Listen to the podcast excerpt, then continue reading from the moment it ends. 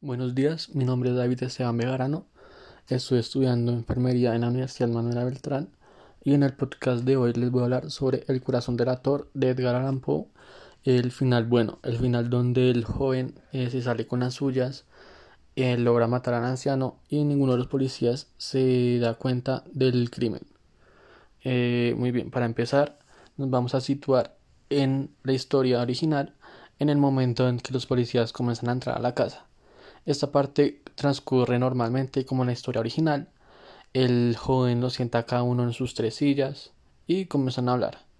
Eh, una de las diferencias de este final es que los policías comienzan a hacer una serie de bromas y uno de ellos le dice que pensaba que había matado a un anciano por los, eh, las cosas que habían escuchado los vecinos. El joven comienza a sentir los, las palpitaciones del corazón en su cabeza muy fuertes pero las, las controla y sus emociones no salen a la luz. Em, pasan unos minutos y el joven les hace una pregunta a los policías sobre eh, que si querían tomar algo o querían algo.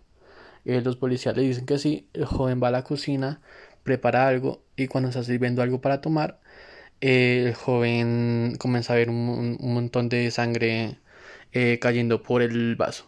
Les entrega cada uno de los a eh, entregar las cosas de tomar a los policías y cuando ellos van tomando ven que en sus uniformes les va cayendo pedazos de sangre eh, y corriendo por sus cuerpos.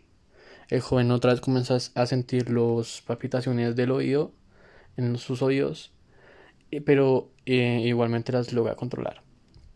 después de media hora de que los policías hayan ingresado a la casa, los policías se van, el joven eh, comienza a eh, echar gasolina por toda la casa eh, para poder incendiar la casa y parecer que el asesinato fue solo un incendio más.